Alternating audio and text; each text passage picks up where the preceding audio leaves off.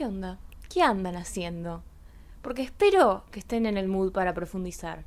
Porque hoy, en este capítulo de Astroculturología, para los que no me conocen, mi nombre es Sega, vamos a profundizar en uno de los discos más hablados de este año. O sea, salió el año pasado y tuvo una muy buena recepción, pero este año creo que fue un gran año para la persona que creó este disco. Este fue un gran año para Dylan y me siento reportera de la tele hablando así, pero bueno, hay que hacer una introducción. Vamos a hablar de postmortem, vamos a hablar de postmortem y vamos a profundizar, nos vamos a meter en, las aguas de la vida porque hoy voy a hablar de los temas de postmortem, pero no los temas tipo canciones Vamos a hablar de los temas que trata el álbum Postmortem en sí, las cosas que lo llevaron a inspirarlo y todo eso, y como siempre, cómo está, cómo carajo está todo eso relacionado con los signos.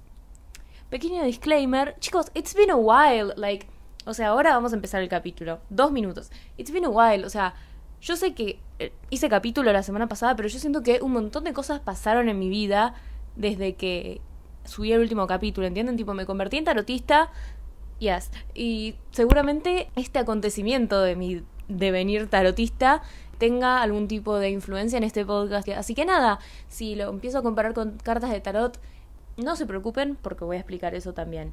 Y estos capítulos están disponibles en YouTube, todavía no los empecé a filmar, pero puede ser que sí. Y ahora sí, vamos con el DEM capítulo de Postmortem, los temas de Postmortem. Creo que lo mejor para este episodio en particular es ir de lo más liviano a lo más profundo, pongamos. Quería empezar por el contexto, pero me parece que voy a tomar más esta modalidad porque el episodio lo amerita. Así que, bueno, empecemos con el tema más como light que trata postmortem, que es el tema de la fama, irse de joda, ese tipo de temáticas, porque nada, en este disco como que hay una especie de contraste entre la fama, el lado oscuro de la fama y otras cosas que vamos a tratar. Empecemos. Así como referencias a este tema tipo out there, elegí seis temas que son hegemónica, reality. No saben qué los voy a ir diciendo a medida que tengo que decir cosas de eso. Empecemos a hablar de hegemónica. Hegemónica, o sea, Dylan mismo dijo que era como una especie de tema de fiesta, que quería volver a su época en la que hacía temas como más arriba, que podían pasar en, un, en una joda, etcétera, y que por eso también ah, llamó elegante, porque tipo se llevaba re bien con él, le parecía como un re buen artista, qué sé yo, pero lo llamó elegante porque la música de él se escucha mucho en el ambiente de joda y dijo, ok. Pero sí, tiene barras así tipo, como que yo siento que el personaje de Dylan que encarna la fama, ponele, es como este Dylan millonario, este Dylan que todos quieren estar con él, los que no quieren estar con él es porque quieren ser él, tipo, ¿vieron la francesa la de Women want you, men want to be you? Bueno, eso, como que es un Dylan tipo muy así, eso me parece la vibe hegemónica, más porque es tipo la típica canción tipo, ah, estoy con una bichi hegemónica, tipo, estoy con las minas más lindas, estoy... that kind of stuff. Después, bueno, tenemos reality, como ya había dicho, que también es, medio la misma narrativa, o sea, Dylan también dijo que esta canción quería como que sea como una especie de crossover, más que nada como en el sonido, es una de mis canciones favoritas del disco así, sonido wise, como una especie de crossover entre Kanye y Marilyn Manson. Yo creo que lo logró, pero nada, como que es este concepto de noche en Buenos Aires con tus amigos que se van de joda y cómo se siente eso. Y bueno, nada, tiene barras tipo al lado de la mesa de las modelos del Insta. Parece que nunca vieron un artista o también, tipo, ah, ya no se espera la limo, qué sé yo, tipo, ese tipo de barras para representar esto. Porque, chicos, les quiero explicar algo sobre este episodio. Yo siento que Dylan, como artista y más con postmortem sobre todo, como que está sufriendo un fenómeno, ponele, hashtag fenómeno, que pasó mucho con Rosalía cuando salió Motomami, cuando salió El Mal Querer, etcétera, que es como que hay mucha gente que tiende como a la sobre intelectualización de sus trabajos, ¿entienden? Como que yo siento que con Rosalía es como mucho más notorio, tal vez porque tiene como más, no como más trayectoria ni más carrera, pero como que tiene más álbumes, Dylan tiene uno. Es como la sobreintelectualización, es como esta, esta pelotudez atómica, perdón si alguien es así, decir, no, es que Rosalía es una genio porque ella usa la escala dórica en un tema de trap y Rosalía es una genio porque, o sea, es como en Chicken Teriyaki, ponele, hablando de Rosalía un toque, que la gente dice no, porque ella dice, no sé, como Julio en los 90, porque en realidad no quiere decir Julio en los 90 tipo estaba forrado, sino en el mes de julio en los 90 pasó un momento muy, no sé, especial para España, un momento sociopolítico, es como que no, no quiero caer en eso. Y yo sé que la gente lo está haciendo mucho con Dylan, tipo, no, el trapero distinto, el que buscó, no sé qué, y me parece que, o sea, todo argumento como que tiene su parte de verdad, tipo, me parece que el que presenta Dylan es algo como re original, que está muy bueno, como que tiene una cuota de vulnerabilidad y, es como que se siente re real justamente por eso para mí, porque sabe como perfectamente cómo intercalar su sentido del humor con el ser un poco real. Así que nada, pero como que no quiero caer en la pelotudez atómica de decir, no, boluda, es, es, he's the next Charlie, tipo, no, ni en pedo. Entonces por eso es como que estoy tratando los temas medio por arriba. Bueno, la próxima canción que elegí entonces es Side, que en realidad vendría a ser Side, porque nada, Dylan dijo que tiene el nombre por la CIDE, el Servicio de Inteligencia del Estado, algo así. Y me pareció tipo, para mí, esta, este álbum tiene dos energías muy importantes de signos. Una es de Sagitario, dato de color, Dylan es de Sagitario, vamos a hablar de eso más adelante. Y me pareció que esta canción tiene tipo una re energía de Júpiter, que es el planeta que rige a Sagitario, que habla de las cosas que se expanden, del aprendizaje, de los ídolos que tenemos, cómo somos cuando estamos enseñando algo, etcétera. Pero bueno, Júpiter en el nivel excesos, como que me dio una revive esta frase que dice, si lo quiero lo compro, no ahorro. Porque nada, la gente que tiene mucha energía de Júpiter tiende a ser esa gente que tal vez como que gasta tipo muchísimo y no se da cuenta de las cosas, no sé, eso. Bueno, y después tenemos como quinta canción en este sector que habla de la fama, la fiesta, etcétera, el lado positivo de todo esto, tenemos a Pelotuda. Pelotuda fue el primer tema con el que yo conocí a Dylan, tipo historia random, historia sobre mí. Lo conocí tipo en noviembre del año pasado, un poco antes de que saliera Postmortem. Y. Slay, tipo un re de Dylan. Bueno, y nada, tiene, me encantan las barras de esta canción. Tiene esta como, ah, no tengo enemigos, tengo fans, no tengo sueños, tengo planes. Money and Power y una bichi con un set tuve genial porque es tipo, tengo todo, tipo, ya estaba, boludo. Pero también cuando tira la de Jory se parece a J-Lo. Después elegí Rocket Powers también para hablar de este momento de la fama, ponele. Más que nada porque me pareció, uno, me pareció re temática sagitariana y en sí la joda, la fiesta, esto, tipo, este tipo de, de jodas más tipo ranchear y eso, es como full Sagitario por el tema de que Sagitario es muy así, aparte Júpiter, tipo, de nuevo, representa los excesos y muchas veces en las fiestas es como es el momento donde es como más propenso que sean estos excesos y que esté como bueno, está todo piola, qué sé yo.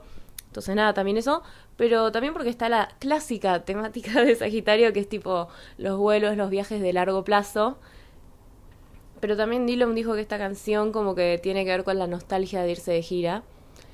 Y mm, vamos a profundizar en eso más adelante. Y, ah, me he olvidado esta canción. Esta canción no me hace acordar a todas estas actitudes por el hashtag contenido lírico que tiene, sino por el origen de esta canción. Me estuve leyendo los genius de todas las canciones, tengo el cerebro completamente quemado. La próxima canción es Coach y la historia, según Genius, atrás de esta canción es que Dylan como que arrancó tocando como eres joven y como que empezaron como juntos en esta carrera musical, cada uno con la suya, y como que ahora la están medio pegando los dos, entonces como que ya no van a tener tanta chance de tocar juntos y etcétera. Y nada, Dylan como que dijo, estaría bueno como para cerrar una etapa, ponele, o algo así, como una despedida, tener una canción con él en el disco, en el primer disco. Ustedes dirán, ¿qué tiene que ver esto con la fama, Sagitario, etcétera? Es porque en el libro de Lu que es medio el pan de cada día de este podcast, eh, estuve leyendo, justo terminé de leer tipo la parte de Sagitario, y hablan de la casa 9, o sea, la casa 9 es la casa que estaría como medio relacionada con la energía de Sagitario. La casa 9 de por sí no habla de estas cosas, pero les conté, vieron que al principio del video les conté que me volví tarotista y algo que es como bastante importante, eh, la forma que estoy estudiando el tarot, por lo menos, es la numerología. Y bueno, el 9 en la numerología representa los finales y como el It's a Rap, vieron como que están rapping las cosas up, ese tipo de cosas. Y bueno, nada, la historia de la origin story de esta canción como que me hizo acordar mucho a eso.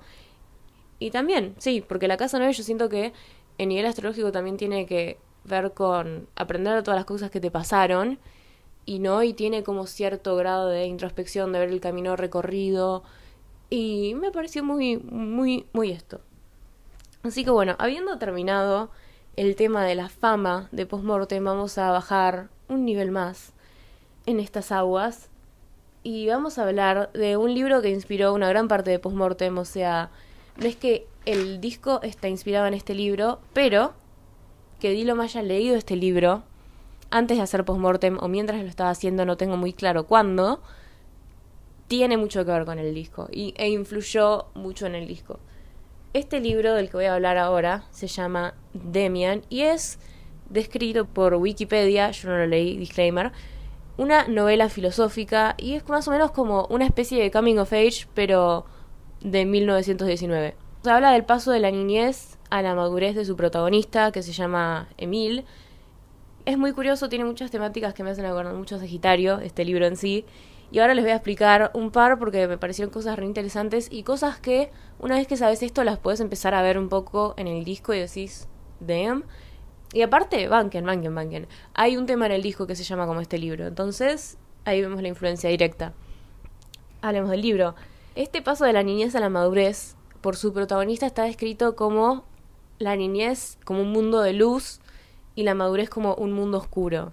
Y aparentemente, según Wikipedia, de Negen, una mentira lleva como a ampliar las visiones del mundo que tiene Emil, el protagonista, pero también él empieza a conocer este mundo oscuro después de conocer a Max Demian, que es quien le da nombre al libro, que nada, o sea, como que el protagonista es un personaje muy pasivo, como que tiende a bajar la cabeza cuando alguien como que, no sé, lo, lo bulea o qué sé yo.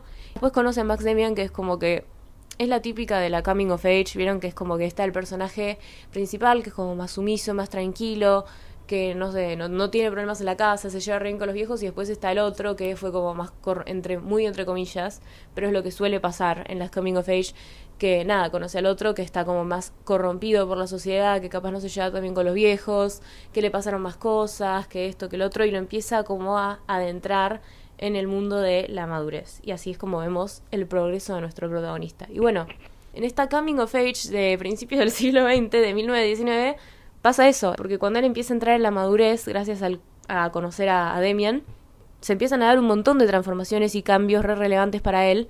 Y él empieza como a plantearse esto de la naturaleza del hombre, tipo, nos conocemos, no nos conocemos. Este libro tiene como una gran cantidad de contenido como un poco esotérico, de algunas corrientes de pensamiento medio así, y ahora les voy a hablar un poco de eso, pero quiero cerrar esta idea. Nada, él empieza a atravesar, entre comillas, porque cito Wikipedia, la destrucción de paradigmas que lo rodeaban, ¿entienden? Que vive estas transformaciones. Y me parece que esto representa un poco el eje como Escorpio-Sagitario. Y aparte, nada, mi viejo leyó el libro y me contó que el lema de este libro es algo como quien quiera nacer tiene que romper su mundo o algo así, parecido. Para mí el eje, el eje Escorpio-Sagitario representa mucho eso, como Escorpio es como el viaje a las profundidades del ser, ponele, es como profundizar en las cosas que vos creías que sabías y darte cuenta de que no sabes un carajo, es tipo la ruptura amorosa que te lleva a transformarte como persona, ponele. Y Sagitario es como la subida a los cielos, ¿entienden? Después de este infierno emocional, es como la sabiduría y el bienestar que viene después de haberla pasado tan horrible. Y bueno, vamos a hablar ahora de los aspectos esotéricos barra religiosos, que lo esotérico es de Escorpio, pero lo religioso es de Sagitario. Ahora vemos este eje en acción de nuevo. Y bueno, este libro tiene conceptos del gnosticismo, que es una especie de corriente religiosa filosófica de la antigüedad que tenía creencias de ciertos grupos judíos y cristianos combinadas con otras religiones así que venían de Persia, cosas así. Pero entre estas cosas que se plasman en el libro hay algunas que me gustaría resaltar, como esta que me pareció la verdad tipo algo re brillante, que este, esta corriente tiene como característica un dios que es tanto el dios bueno como el dios malo, ¿entienden? Como que es o sea, no sé si vendría a ser Dios y el diablo. En el artículo de Wikipedia de esta corriente, tipo dice que está el Dios supremo oculto por un lado y por el otro hay una deidad menor malévola. Pero eso todo es como uno, ¿entienden? Y se habla un poco de, este, de esta deidad, de este Dios en el libro.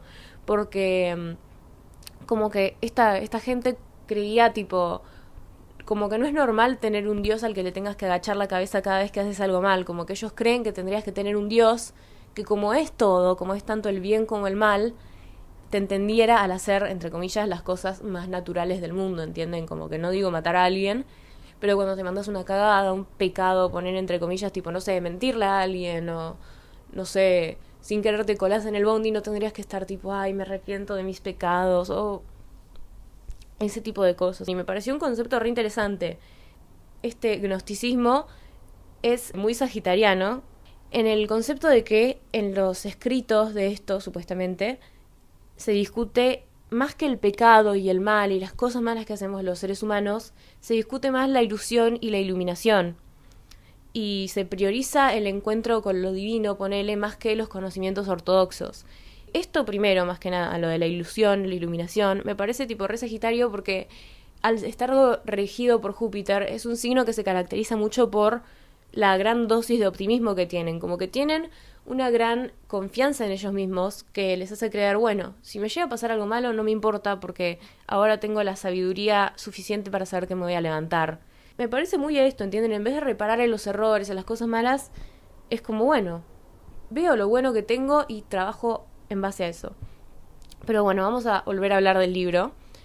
Aparte, no, aparte otra, otra cosa más. Este libro tiene muchas referencias a la Biblia, Sagitario, porque el escritor tuvo una crianza en la que se le inculcaron mucho los valores del cristianismo, la Biblia, etc. Entonces este libro tiene una gran dosis de eso, como que trata mucho la temática de la polaridad, el bien y el mal, qué es estar en el medio, por qué causa tanta incomodidad estar en el medio, eso. Pero bueno, el libro. Eh, hay una gran influencia del psicoanálisis de Carl Jung, o sea, dato de color, el escritor se analizó con este psicoanalista es el resultado literalmente de una crisis existencial que tuvo el autor. O sea, no nos olvidemos que este libro salió, no sé si cuando había terminado o mientras estaba pasando la Primera Guerra Mundial. O sea, se escribió mientras estaba la Primera Guerra Mundial, pero no me acuerdo si salió cuando terminó o cuándo. Y bueno, también porque este libro es como medio autobiográfico para el autor. Y eh, bueno, esto habla de la dualidad. ¿Y qué tiene que ver esto con postmortem? Postmortem en sí, según Dillon, fue escrito porque él tenía mucho miedo de que se iba a morir, como que decía, tenía toda esta ansiedad de decir, ¿qué pasa si me muero antes de sacar un disco? ¿Qué pasa si me muero y no puedo dejar como una obra que sea mío, que la gente diga, ah, Dillon me pueda como recordar esto? ¿Qué pasa con todo esto, no? Entonces como que él dijo que quería sacar un disco póstumo, pero en vida. Y entonces como que, bueno, claramente es autobiográfico porque cuando sacas un disco generalmente hablas de vos. Pero también porque Postmortem trata esta dualidad que les decía, de lo bueno y lo malo. O sea, acá sería la fama y el lado oscuro de la fama. Y muchas otras cosas más que vamos a ir viendo ahora en un rato. Tiene esto en común con el libro. También porque, o sea, esto de que, ah, me voy a morir, no me voy a morir, es muy de esto de la crisis existencial que tiene en común con el autor. Y me parece también muy escorpio, eje escorpio sagitario, porque es esto, o sea, la muerte, tipo estar como re en las malas, decir, uh, me voy a morir, no sé qué va a pasar, estar como llegar a las profundidades de vos y tener que hacer todo ese trabajo para no morirte y sacar una obra. Y es como que yo siento que este disco es un poco la parte Sagitario, ¿entienden? Como que es la sabiduría que viene después de haber vivido ese momento de crisis y ansiedad en el que no sabes qué te va a pasar. Aparte creo que este disco como que lo hicieron en la pandemia o un año antes, pero por ese, o sea, también un momento de re de crisis como para el mundo. Y me pareció re interesante, tipo, todas estas como cosas que tiene que ver con Demian.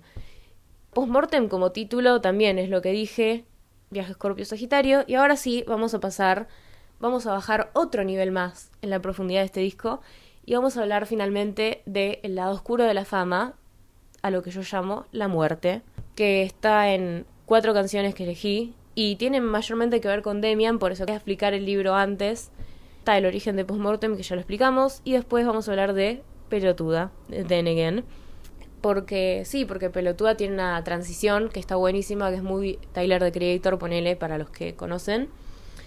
Que es como, sí, la joda, todo es genial, te estoy tipo pasándola re bien, mi vida es lo más.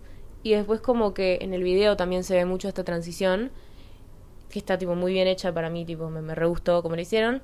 Tengo todo lo que quiero y después es tipo, tengo todo lo que quiero es como que en el video es como medio como devorado por los fans, tipo está como crowd surfing y como que se empieza a caer entre la gente y empieza a decir como estas cosas mucho más pesimistas en contraste a los lyrics de, del principio, que son tipo, porque para lo malo tengo un imán y lo bueno siempre tarda nunca llega.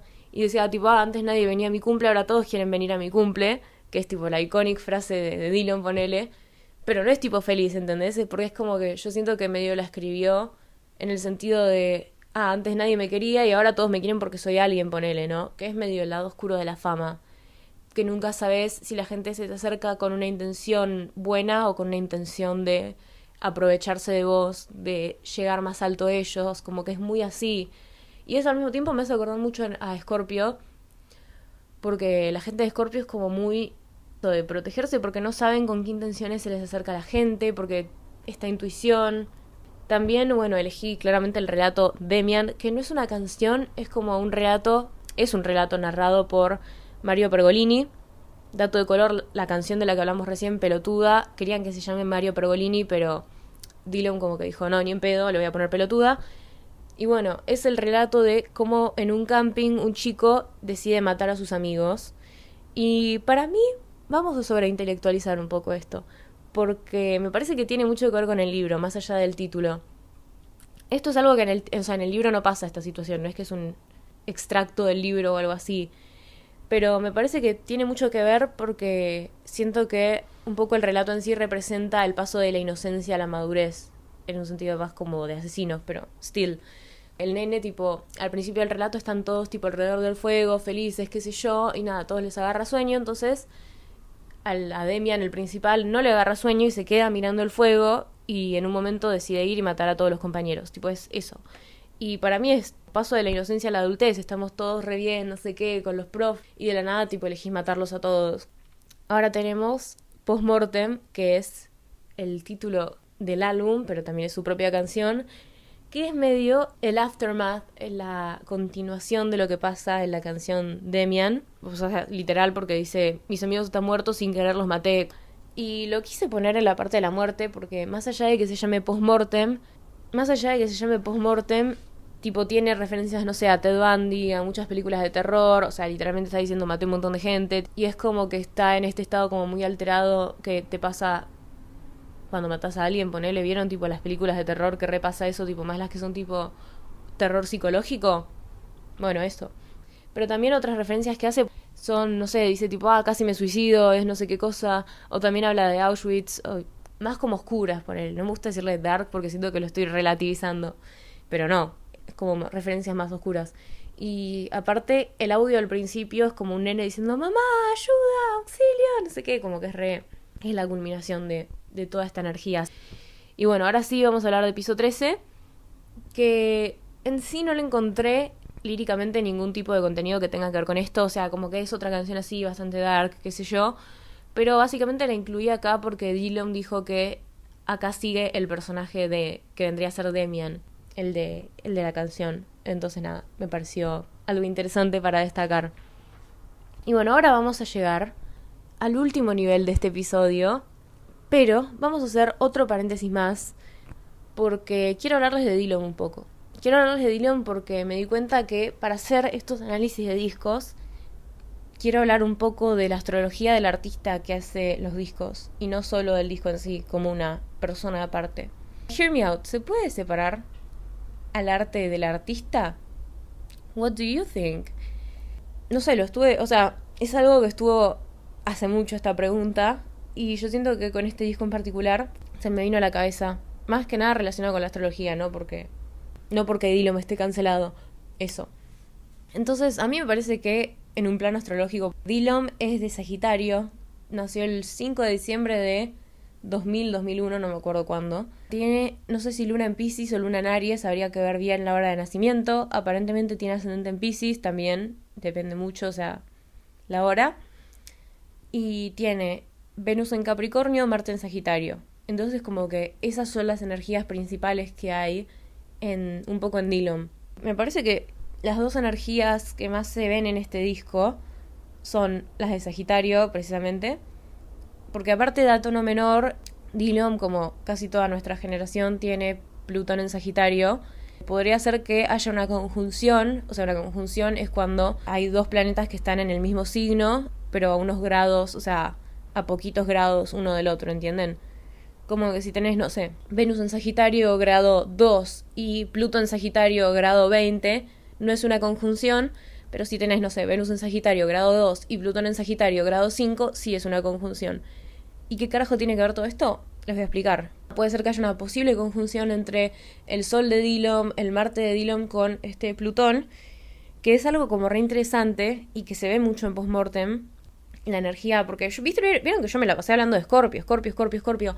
Bueno, y Dillon no tiene, o sea, planetas significativos en Scorpio. Entonces dije, ¿dónde carajo viene toda esta energía? Tipo, literalmente, ayer escribí este episodio, tipo, las cosas de las que quería hablar, y me fui a dormir, tipo, pensando en eso, tipo, ¿qué tiene que ver Dillon con Scorpio? O sea, ¿por qué me resuena tanto esto? Y bueno, el regente de Scorpio, además de Marte, es Plutón. Porque es como el regente moderno Plutón. Como se descubrió hace relativamente poco, tradicionalmente el regente de Scorpio es Marte. Pero bueno, ahora vendría a ser en la astrología moderna Plutón. Y Plutón, como saben, tiene que ver con Hades, que es el dios del inframundo, la muerte, etcétera, etcétera. Pero se dan una idea. Entonces, Plutón en nuestra carta natal viene a representar los cambios, las transformaciones, eh, los procesos internos, todo ese tipo de cosas, ¿entienden? ¿Dónde vamos a tener más este tipo de experiencias? El sol representa a grandes rasgos la identidad, lo que le hace sentir vital a uno, lo que le hace sentir bien de uno mismo a uno, y Marte representa como la expresión de la energía, las cosas, la energía vital, ese tipo de cosas. Entonces, ¿Qué pasa cuando la identidad y la energía vital de una persona están asociadas al cambio, la muerte y la transformación? Post-mortem. Entonces me pareció como re importante hablar de este aspecto posible en la carta natal de Dillon porque yo siento que es una energía que se remanifiesta, o sea, tanto la energía de Sagitario tipo, uh, me voy de joda, me, no sé, boludo, me pongo re en pedo, como la energía de Sagitario-Plutón conjunción Sol-Marte. No sé si tiene este aspecto exacto, pero me parece muy relevante. Y bueno, también la otra energía que se manifiesta mucho en este disco es la energía de Pisces, que ya vimos tiene ascendente en Pisces o posible luna en Pisces. Para mí tiene re ascendente en Pisces porque les voy a dar un tip. Cuando alguien tiene ascendente en Pisces tiene unos ojos que son re significativos para su cara, para su look, etc. Pueden ser unos ojos muy grandes, emotivos, algo que tipo que te llame la atención o puede ser que tenga ojos claros. Tipo, literalmente. O sea, no puedes tener las dos. Como que tenés, no sé. Ponele, Billie Eilish tiene ascendente en Pisces. Rihanna tiene ascendente en Pisces. Dylan, o sea, Dylan yo creo que tiene ascendente en Pisces. Ese tipo de, de vibe. Ahora la próxima etapa de la que vamos a hablar en el disco es la que más influencia este signo tiene. Y quería hablar de esto, quería sacármelo encima. Pero habiendo hecho eso, vamos al último piso del que quiero hablar en este deep dive de postmortem, que es para mí el más interesante, hashtag Venus en Pisces, el piso de la introspección. Porque este es un disco que tiene una gran cantidad de, de esto, de la sabiduría que te agarra después de haber pasado por cosas fuertes en tu vida, cosas significativas, etc. Sí, eso es Sagitario, pero también es Pisces, porque Pisces es el último signo del zodíaco y es un signo que es como muy misterioso, muy como de lo oculto, Hace poco estaba leyendo un libro tipo, si le querés sacar la, la ficha Pisces, like, no you won't, ¿entienden? Como que es un signo que es muy complejo. Y representa un poco la reflexión de final de viaje, porque es como, Aries es el más joven porque es el primero, Pisces vendría a ser como el más viejo, casi la muerte, ponele, o sea, no la muerte, pero como el afterlife, siendo el último. Y este disco tiene re eso, ¿no? Tiene tipo todos estos aspectos introspectivos que están, o sea, coincidentally, tipo, están intercalados con esto de Sagitario. Y Sagitario y Pisces comparten regente. Los dos están regidos por Júpiter. Como que me, me flashea mucho que esté tan intercalado esto de la introspección con el sentido del humor así, tipo, a lo grande, eh, bizarro, out of the box que tiene este disco. porque es literalmente así, es tipo, ah, sí, tengo un montón de guita, no sé qué esto, y la nada dice tipo, no recuerdo cuánto fue la última vez que sentí el calor de una verdadera amistad. Hablemos de los temas. El primero es la primera, porque Dylan dijo que representa la primera vez de algo y la nostalgia que eso conlleva, como que él habla mucho de la nostalgia al explicar este disco, signo de agua energy, pero también porque tiene todo este significado de Pisces está muy asociado al sacrificio, más que nada en el amor, en las relaciones, en las cosas así. Es un signo que se sacrifica mucho por la gente que quiere y a veces no en el mejor sentido.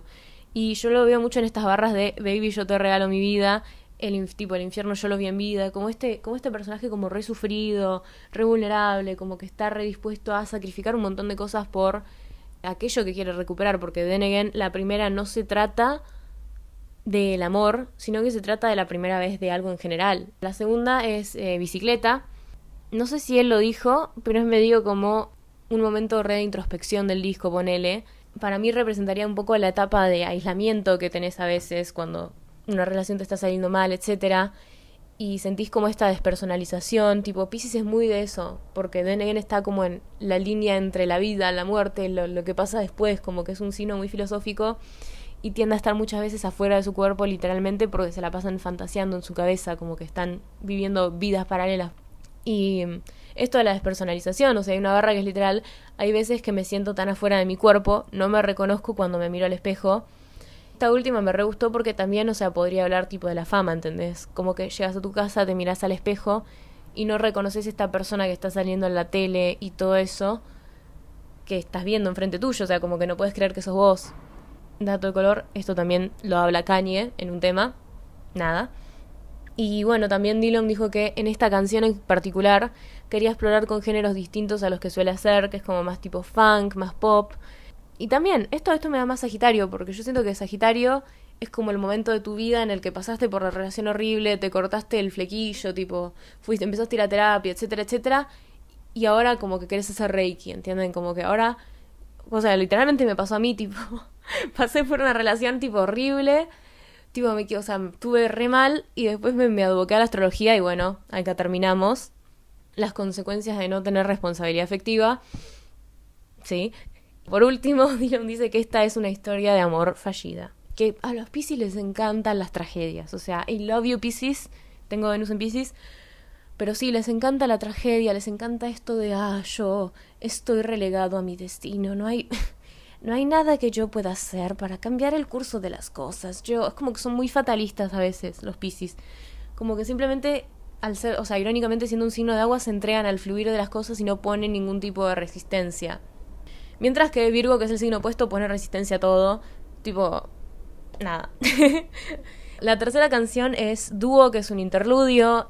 Me pareció como un re momento de signo de agua de aceptación del rumbo de las cosas. De en esto puede ser un poco sobre intelectualización, pero me parece interesante porque nada, él dijo que cuando estaban haciendo este interludio no iba a ser un interludio, sino que iba a ser el principio de una canción, pero como quedó tan lindo así como estaba, como que decidieron dejarlo como un interludio, como algo así medio inconcluso, medio pisciano, que no se sabe bien qué onda. Y bueno, tenemos después la favorita del público, la canción que les encanta a los indies que no escuchan trap, pero les gusta Dylan, 220. Esto no es una crítica. Pero bueno, a mí me encanta esta canción también, o sea, me parece tipo la cúspide de la energía Pisces, ponele, porque me parece una re reflexión de fin de viaje, ¿entienden? De fin del camino, tipo, como esta relación tan tierna, tipo, ay, te regalo mi vida, etcétera, como que reculmina en este sacrificio pisciano de voy a dejar todo lo demás para después para verte, Siento que nosotros, esto de siento que nosotros estamos conectados, tipo, es lo más Pisces que va a existir en la vida. Tipo, ¿vieron el episodio de Michael Scott que yo decía, Pisces es el I can fix, I can save him? Bueno, esto, siento que nosotros estamos conectados, como que no, hay como el inconsciente colectivo sabe que nosotros vamos a estar juntos. Es muy eso esta canción. Y aparte tiene como esa ese como espíritu medio puro que también tiene la primera, ¿no? Como de entregarse un amor así eh, sin esperar nada a cambio. Y es más, siendo el que está como, entre comillas, dando más. Tenemos toda la gente que, si 220 es el momento reflectivo después del viaje, este es el momento reflectivo de la joda, tipo, cuando te agarra como el pedo depresivo, ponele, y tipo, te sentás en el sillón y te pones a pensar y estás tipo, no, la gente mis amigos me quieren realmente. Y te pones como en ese loop tipo Red Dark. Bueno, la letra, esta canción tiene una letra muy corta, pero me pareció resignificativa para esto, porque dice, toda la gente siempre quiere más de todas las cosas que yo no puedo comprar, y estoy tratando de encontrar un lugar para estar y pensar. Eso, momento reflectivo, o sea, de Pisces que se da cuenta de que la gente se está aprovechando de él y de las cosas buenas tal vez, y que quiere como sentarse a poner sus sentimientos en orden, porque también a veces a los Pisces les cuesta mucho poner en palabras o darse cuenta realmente qué es lo que están sintiendo, como que ellos simplemente sienten y no le ponen etiquetas a las cosas, y me pareció muy esto. Y bueno, por último, está Amigos Nuevos, es un repaso de todo lo anterior, o sea, esto es textual, lo dijo Dillon, es un repaso de todo lo anterior y la idea de lo que va a venir después. Como que da esta idea de suspenso, de no se sabe bien qué es, ¿Entienden? No se sabe si es un final, no se sabe si es un comienzo de algo nuevo. Y esto de, de, suspenso, de estar suspendido, me hace acordar mucho a la carta de El colgado en el tarot, que es una carta que, no sé por qué, pero yo la asocio mucho con Pisces, porque siento que es eso, aceptar las cosas de la vida, aceptar tu lugar en el mundo y simplemente estar en un lugar considerando tu postura, considerando las cosas. Es como una carta para mí que es muy reflectiva, no sé, tal vez me equivoque, pero me dio muchas esas vibes. Y bueno, acá quiero hacer algo destacado que en reality Dylan dice esto tipo, a veces siento que van a dejarme de querer, cuando estoy en pedo me amigo con los demons. Última cosa de, de este signo, que no lo voy a nombrar más porque lo dije 500 veces. La gente de este signo tiende mucho a... Este, o sea, no, hay un estereotipo de que la gente de este signo tiene problemas con abuso de sustancias. Yes, we're talking about el elephant in the room. No sé qué decirles, porque I mean, los struggles de Pisces son distintos, ¿entienden? No los culpo, pero tampoco los celebro. Entonces, nada, piensen lo que quieran pensar de esto. Pero bueno, este, o sea, como que este que es muy eso, ¿entienden? Cuando estoy en pedo me, me, me amigo con los aspectos malos que tengo de mí mismo, ¿entienden? Como que pienso las cosas de forma distinta, me vuelvo más optimista, pierdo este fatalismo de estoy entregado a la vida y no hay nada al respecto. No hay nada que pueda hacer al respecto. Porque aparte, Pisces también retrata a los signos de agua en general tratan sobre el subconsciente, descubrir lo que está oculto, lo intuitivo, lo sensorial, lo que no está puesto en palabras. Y yo siento que las drogas o las, este tipo, el uso de este tipo de sustancias, más recreacionales igual, o sea, no te estoy diciendo el crack te va a llevar a conectar con tu espíritu, pero ponerle tipo la marihuana, los hongos, etcétera, ese tipo de cosas te llevan como, en teoría, a conectar con tu inconsciente, a conectar con lo... O sea, no sé, no sé, no sé, then again, no lo celebro, pero tampoco lo condeno. Y nada, esto, o sea, cuando estás tipo en este tipo de estado, la gente de Pisces como que encuentra, como ama la reflexión, encuentra cierto tipo de paz en la reflexión constante. Bueno, creo que se acabó nuestro tiempo. O sea, no se acabó nuestro tiempo. Puedo hablar todo lo que tenga ganas y lo voy a hacer, lo podría hacer, pero no tengo de qué hablar. O sea, no tengo, me quedé sin material. Eh, así que vamos a hacer un pequeño, una pequeña conclusión, un pequeño ranking. No sé, me gusta mucho rankear las cosas a mí. Yo siento que es porque tengo energía de Virgo. Tipo, ustedes no lo saben y tampoco les importa, pero hace unos días me agarró un ataque, pero un ataque furioso de de ascendente en Virgo, tipo, literal se apoderó, fue una energía que se apoderó de mí, porque mi cuarto, fuera de jugada, tipo, mis amigas, cualquier persona que haya estado en mi cuarto les puede decir que es un quilombo, pero es tipo, es como si hubiera pasado el día del apocalipsis, Solenaries, y mm, nada, pero el otro día, tipo, el espíritu del ascendente en Virgo tomó, tomó, tipo, cargo de mi cuerpo y me llevó, y chicos, no les jodo, que ordené todo mi cuarto, tipo, agarré cajón por cajón, y no saben la, la cantidad de mierda que tenía ahí.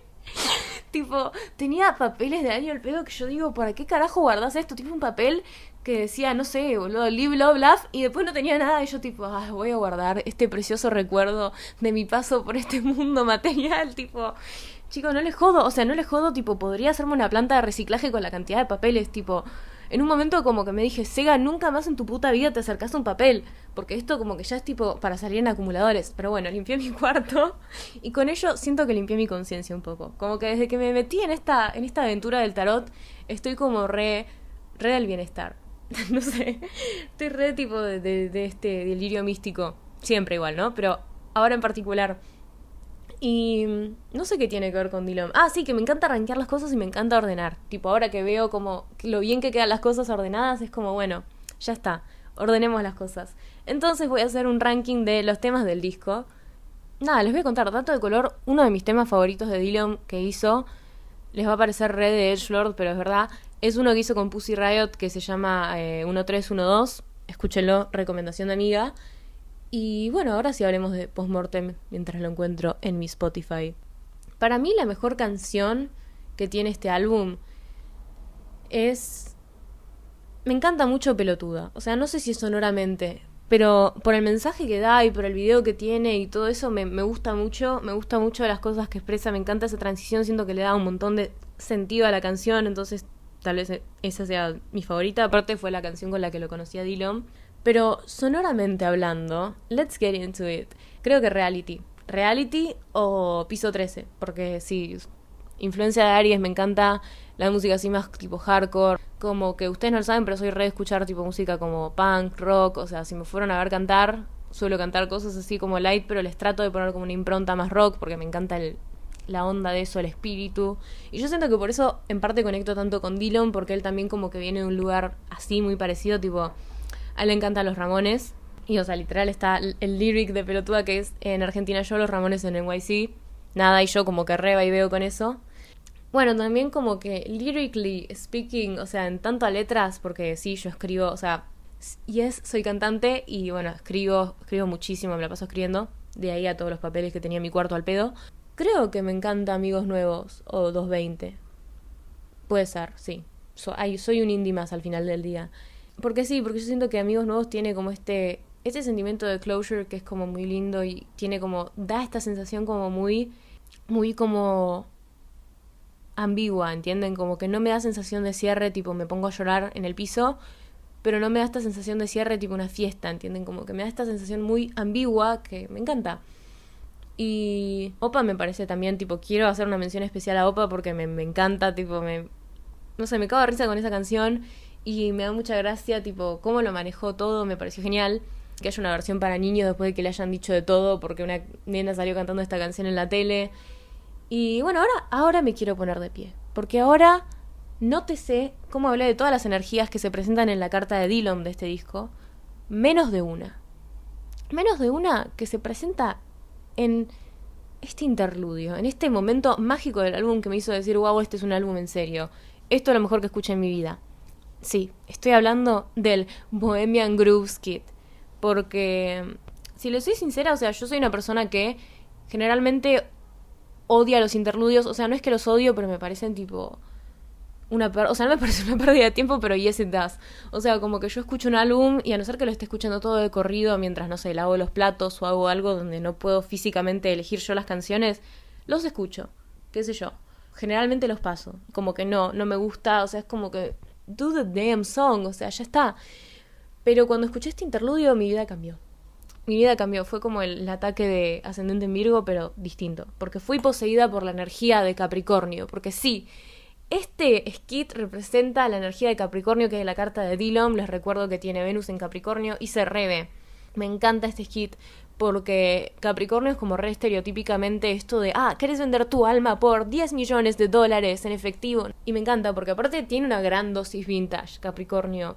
Y que esto sea un skit de la televisión de los años 30 de Estados Unidos es como que es todo junto en el mismo lugar, al mismo tiempo. Eso, ese fue mi ranking de, de post-mortem, tratando de arañar los 50 minutos. Espero que les haya gustado. Me re gustó hacer este tipo de capítulo más introspectivo, más de analizar por temas más que por signos. Me parece que estaba teniendo una estructura muy rígida últimamente, como que sentía que había algo en los episodios de Astroculturology que quería cambiar. Quería ponerme como más real. Espero haberlo logrado en este capítulo. Me pareció un poco caótico tal vez, pero definitivamente me gustó, me gustó hacerlo, me divertí. Siento que estamos hablando en tiempo real, siento que estamos conectados a 220.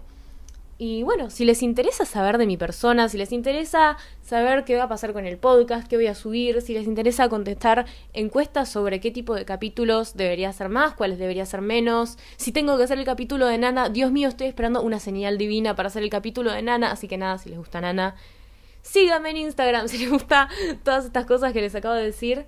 mi Instagram es Sofía López is Sega, Sega con S por favor, porque mi nombre es Sofía López pero me llamo Sega. Y bueno, me llamo así en TikTok, Tengo un canal de YouTube en el que estoy en mi, en mi blogger face. Entonces, nada, están los capítulos de este podcast subidos ahí. Y eh, algunos blogs que grabé cuando me fui de viaje este año. Uno en España y otro en Milán. El de Milán les recomiendo ver ese porque es lo más bizarro. No sé si es lo más bizarro que verán en sus vidas, pero so far en este canal. Entonces, nada, les recomiendo eso también. Y that's it. Nos vemos en el próximo episodio. Nos vemos en el próximo episodio. Que ya tengo una idea de qué voy a hacer, pero no les voy a decir. Y by the way, tampoco les dije este porque es un episodio sorpresa. Nos vemos.